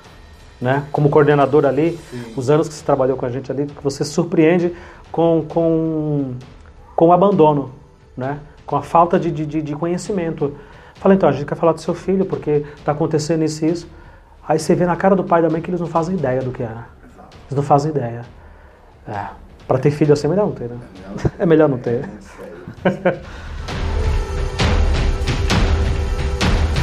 Dentro dessa lista das 27 habilidades, a gente finaliza porque ele chega numa parte que eu acho que seria super legal, que é a parte de finanças. Coisas que a escola poderia... Difícil é, ensinar quando o professor está mais pendurado do que tudo. Sete empréstimo, nome sujo, não tem dinheiro da condução. Enfim, vamos retomar aí o último. É, é, essa, essa parte da finança é, é importante. O brasileiro, por estatística, ele não economiza. Em parte porque ele não tem o que economizar, porque ele já vive no limite, e em parte porque não tem hábito mesmo, né? Você tem países aí, no Japão, por exemplo, que mais da metade de tudo que as pessoas ganham, elas economizam. E vai aí no questão do controle financeiro também, seria uma outra matéria. Eu me lembro, por exemplo, de, de, de do meu primeiro violão, quando, quando comprou, eu trabalhava no, com meu pai, meu pai é pedreiro, trabalhava com ele na obra, devia ter uns 15, 16 anos, ajudava ele no serviço da obra. E só que ele não me pagava, não me pagava. O que ele recebia era muito pouco, ele não me dava nada, ele me dava ali o que eu precisava. E a gente foi nas Casas Bahia comprar a geladeira de casa, foi precisar trocar a geladeira, e aí eu, passou pela sessão de instrumento musical, tinha um violão, um Giannini novinho, de estudante, zerado. Aí eu olhei para aquilo e falei, é hoje. Respirei fundo, porque não tinha essa coisa de pai me dê, pai eu quero. Não, você tinha toda uma cerimônia para falar. Aí eu, namorando o violão, olhando o vendedor muito esperto, puxou e falou: E aí, vamos fazer, vamos incorporar no, no, no carnê, vamos jogar e tal, tal. Meu pai é muito tranquilo, muito calado, muito sério, e ele não teve reação. E o vendedor, não, coloca aqui, eu já, já acrescento. E quando o vendedor fez isso, eu já segurei o violão. Eu falei, é, pode fazer. E olhando pro meu pai, já esperando a pancada, né? Já esperando o, já esperando o esporro. Quem vai levar violão? Quer, menino? Tá, é coisa essa é minha mãe com o dinheiro do cu, moço. com o dinheiro do cu. Põe esse negócio aí, menino. Eu vou ter que, eu vou ter que dar o rabo pra poder, é. pra poder pagar esse Não tem, não tem, não tem, caralho. Você tá E todo mundo. Todo mundo. Sem, não, moço, porque eu devo estar tá falando lá, a mulher já me cobrou. Ela vai contando as coisas. É uma humildade, eu tenho, que é. parece que é brincadeira, mas é, é, assim, é muito simples em palavras minha mãe. Muito simples, muito simples. E ela não conhece uma vendedora, não conhece ninguém. Ela não, não, nada, nada. Aí vai, tá com as pernas todas cinza, por causa do. Não tá nem aí. É. E aí eu levei o violão. Levei o violão, e foi meu primeiro violão. E eu, olhando o carnezinho depois, eu estava na escola já, e olhando o carnezinho, 15, 16 anos, eu vi o preço à vista, vi o preço que ia ficar no final, falei, caramba, o violão vai ser o dobro. Porque carnê financiado, né? Numa época que eu tô falando da metade dos anos 90, 95, 96, ninguém tinha cartão de crédito, não era uma coisa tão simples. Era cheque. Cheque, olha lá. Cheque quem tinha era os empresários. Meu pai nem isso, nem conta em banco ele tinha, coitado. E aí. Na época da nossa caixa, nosso banco. Não, imagina. Bamerindos. É, Bamerindos. É, o tempo passa e o tempo voa. E a poupança Bamerindos. Unibanco. É, continua numa boa. Continua sendo banco, né? Então, o Unibanco, Unibanco juntou com o Itaú. Isso. Juntou com o Itaú. E aí eu fiz as contas ali, olhando o carnezinho, curioso, orgulhoso por ter levado o produto para casa. E depois olhando o carnê em casa, falei, cara, vai sair o dobro. Aí eu tive essa ideia, meu pai vai fazer um sacrifício aqui para comprar uma coisa que vai custar o dobro. Se a gente tivesse essa educação financeira, se meu pai tivesse, se todo mundo tivesse, a gente não compraria as coisas, a não ser que fosse extrema necessidade, né? A gente, a gente não teria, por exemplo, um sistema financeiro hoje no Brasil em que o cartão de crédito cobra 400, 500% de juros no cheque especial, o rotativo do banco, né? Uh, e a maioria dos nossos alunos, eles têm celular, eles têm uh, um smartphone no bolso, comprado pelas famílias financiado a perder de vista. Né? E você vê a, a, estratégia do mercado, mais há uns 10 anos atrás, essas linhas nós tínhamos que solicitar no banco, linha Exato. de crédito. Hoje já está disponível tá para você usar. Entendeu? Porque que eles viram? Que ninguém ia procurar porque era muito alto, então o ser humano estava se virando porque ele tinha. Uhum. Vamos, fazer o seguinte: joga, é, funcionário público, principalmente, que está amarrado no Estado mesmo, uhum. joga três contos lá. Aí você olha lá, você está devendo 3 mil lá, cheque especial. Uhum. Pô, aí você saca 100, saca 200. Quando chega no final do mês, você usou 1.800. Aí cai 200 de salário. Você tem, você tem 700 reais. Uhum. Porque o resto é do banco. Você não tem salário mais. As pessoas esquecem. Quem usa cheque especial 100% não tem salário. Não tem. Não tem, porque você vai ter que usar de novo. Uhum. Entendeu? Não tem salário. É simples, você não tem salário. É uma pena. É uma pena, não tem salário.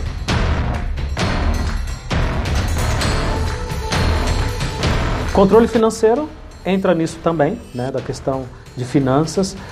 Pagar contas, investir e moderar naquilo que você ganha. E uma aula específica sobre cartão de crédito, que é isso que a gente está falando agora. Né?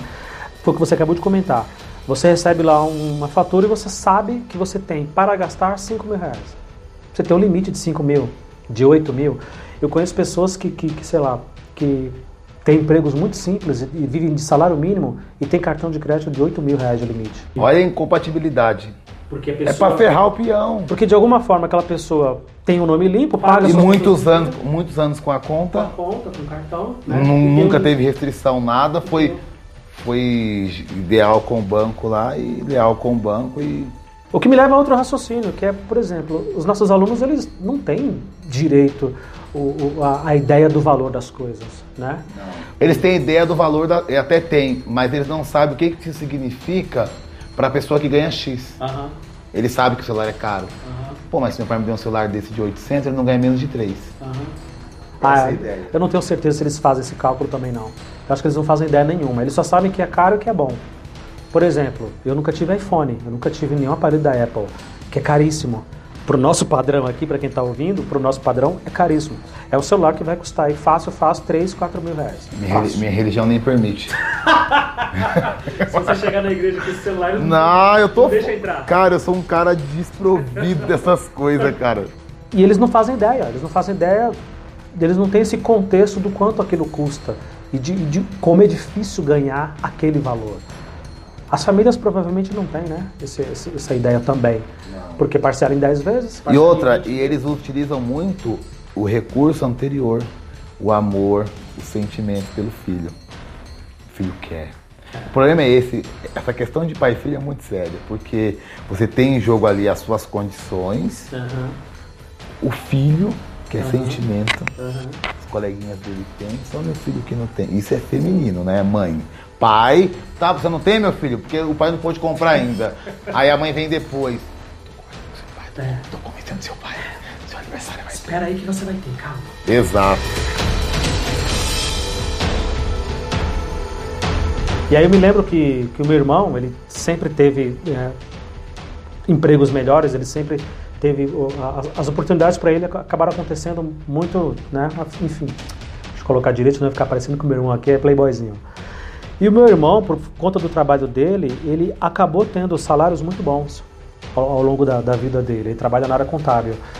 E eu lembro que chegou um momento que ele ganhava, acho que era 1.700 reais, há muitos anos atrás.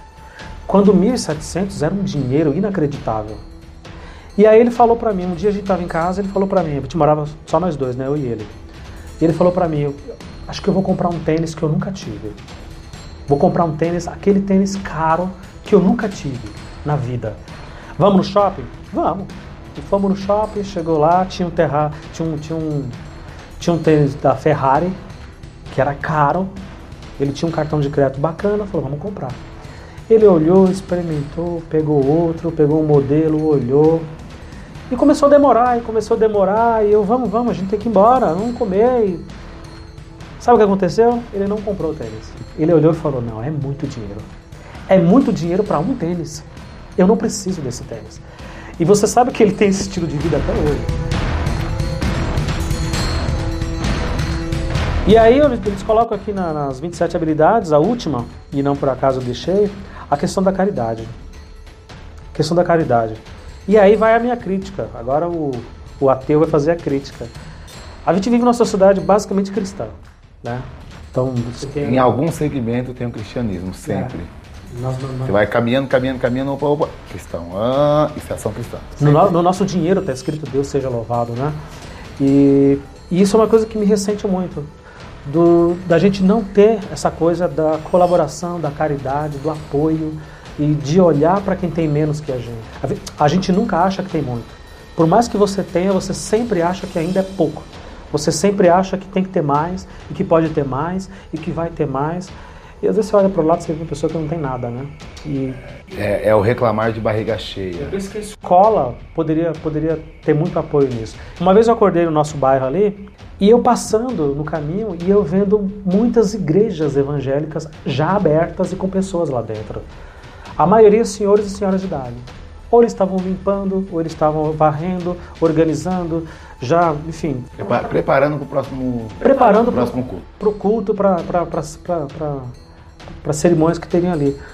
E eu olhando e pensando, poxa vida, se as escolas também tivessem o apoio desses idosos, dessas pessoas que têm uma experiência vasta Se a gente pudesse ter essas pessoas dentro da escola, partilhando do seu conhecimento, da sua sabedoria, sabe, dando aula de vida mesmo, né?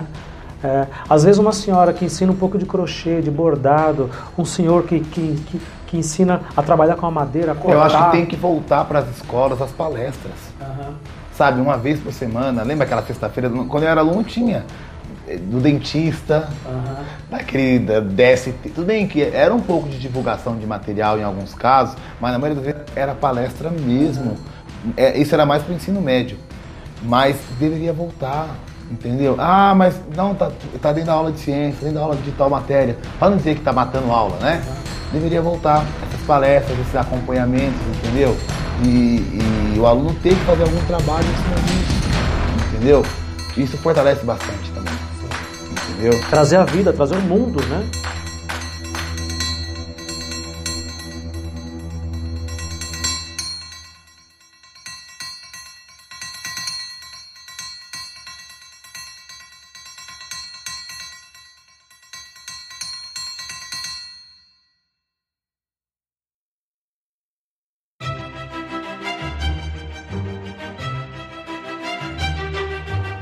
Você repetiu de ano alguma vez? Não. Nenhuma vez, nenhuma vez. Porém, eu não era aquele aluno nota 10. Eu, eu, eu dava conta assim, de tirar as notas para poder é, passar de série ano, mas eu não era aquele aluno excelente. Qual que era a sua madeira favorita?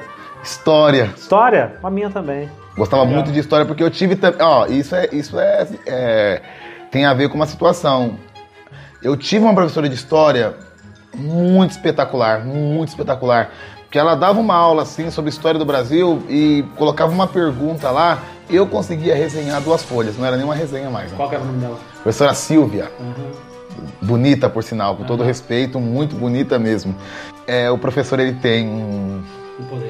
ele tem um poder Aham. um poder, ele exerce assim uma influência visual, intelectual e, e- e muito séria no- na aprendizagem. Não achem vocês, professores, que ele está preocupado só com a mitocôndria e com a célula. Ele está te olhando. Ou com, Ele- a, ou com a- o teorema de Pitágoras. Na- é, é, exatamente, com, com o, de, o feixe de paralelas de Tales. Na, negativo, negativo. Ele tá olhando muito mais que isso. Eles olhando muito mais do que isso, Uhum. entendeu? Ele- ele- eles percebem tudo. Até quando nós estamos enrolando a aula, ele percebe também.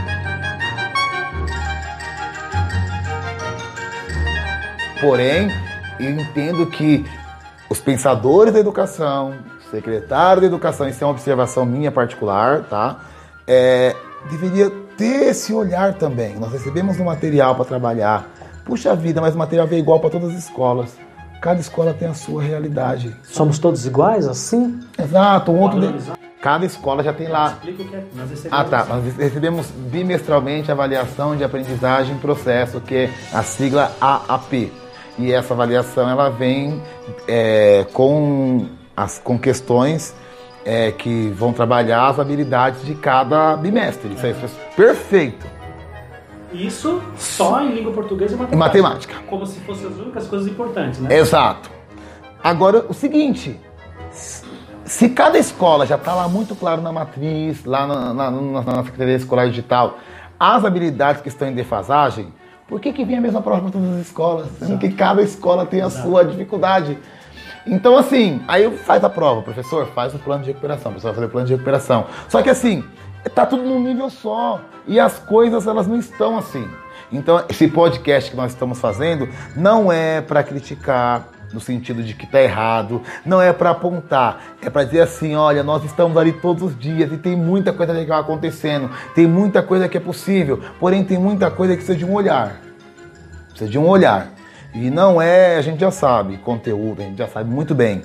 Mas é, é justamente esse lance novo do Estado aí desses últimos cinco anos, que é as habilidades. Quais habilidades que eu vou des- desenvolver num aluno se ele não tem um olhar para ele, se eu não consigo conhecer ele, Se ele não entende ele próprio e o contexto em que ele vive. e se não tem significado. Eu acho que é isso. Nós provamos disso na nossa unidade escolar. Peraí, o nosso problema era é, indisciplina. Opa, não tinha, era a escola de pedrada, era aquela bagunça. Opa, resolvemos a indisciplina. Alunos não saem mais da sala, alunos respeitam o professor. Opa, agora dá para ensinar. Aham. Por que, que dá para ensinar? Porque eles entenderam que não pode mais quebrar a escola. Não foi mandando para casa, não foi punindo. Eles entenderam. Foi conversando com a meninada. Então é isso, tá bom?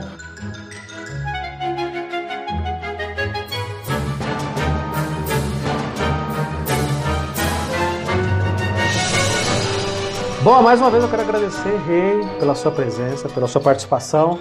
Está enriquecendo aqui o nosso podcast. Você é um cara que fala muito, que sabe o que fala, que gosta e que ama. Você entende o que é o sentido da vocação. Uh, esse podcast serve para discutir escola pública, serve para a gente trazer pessoas que são protagonistas dentro da escola pública a falarem da escola pública, a traduzirem a escola pública, né, suas demandas, suas necessidades. Eu agradeço, agradeço você ter participado. É, eu que estou muito satisfeito mesmo. Confesso que eu, eu fiquei meio assim preocupado de como que seria, se eu teria as respostas adequadas e, e é um assunto que eu posso falar em qualquer momento, em qualquer circunstância, porque não é um assunto que eu li no livro, não é um assunto que eu peguei na internet. É um assunto que eu vivo. Então, o que eu vivo, ninguém melhor do que eu para poder falar sobre, sobre tal. Então, é a realidade. Então, esse episódio encerra agora, uhum. mas eu estou aberto aí para mais discussões e reuniões e rodas de conversa. Teremos muitas oportunidades. E Paulo Freire, Vygotsky, Cortella, eles asseguram para a gente Piaget. que Piaget que a educação é o caminho. Eles nos instruem, eles dão uma matriz interessante e fundamental. Só que, é volta aquela questão do recorte. Uhum. O negócio é mais embaixo. Sim muito antes. Isso, porque assim, legal, ele tem autonomia, mas como que é esse mecanismo na sala? É, tá faltando discussões, inclusive se um dia eu tiver a oportunidade de conversar com o Cortella, eu ia, acho que nós iríamos contribuir bastante, ele com a parte literária e eu com a parte prática, prática da coisa, é, porque é isso que está faltando. É, tá faltando o quê? O professor entender, ou as pessoas que vão ser ouvintes desses, desses áudios, é, é, essa não é uma indignação, essa realidade. Sim. Assim como tem um repórter que fala todos os dias lá da favela da Rocinha, uhum. é uma realidade. Sim. Eu não quero saber mais, o pessoal do Rio de Janeiro não quer saber mais daqui em São Paulo, uhum. no Brasil. Eles querem saber como que vai resolver a situação no Rio de Janeiro. Exato. Que sabe que tem entorpecente, que sabe, mas não é mais estatística Brasil, é Rio de Janeiro. Boa. Eu quero saber da escola estadual. O, o, esses comentários, esses apontamentos que foram feitos aqui, não se restringe à nossa região. Se, é, são todas, porque é Estado, o sistema é o mesmo. E a ideia também é que é possível. É possível. Muito obrigado.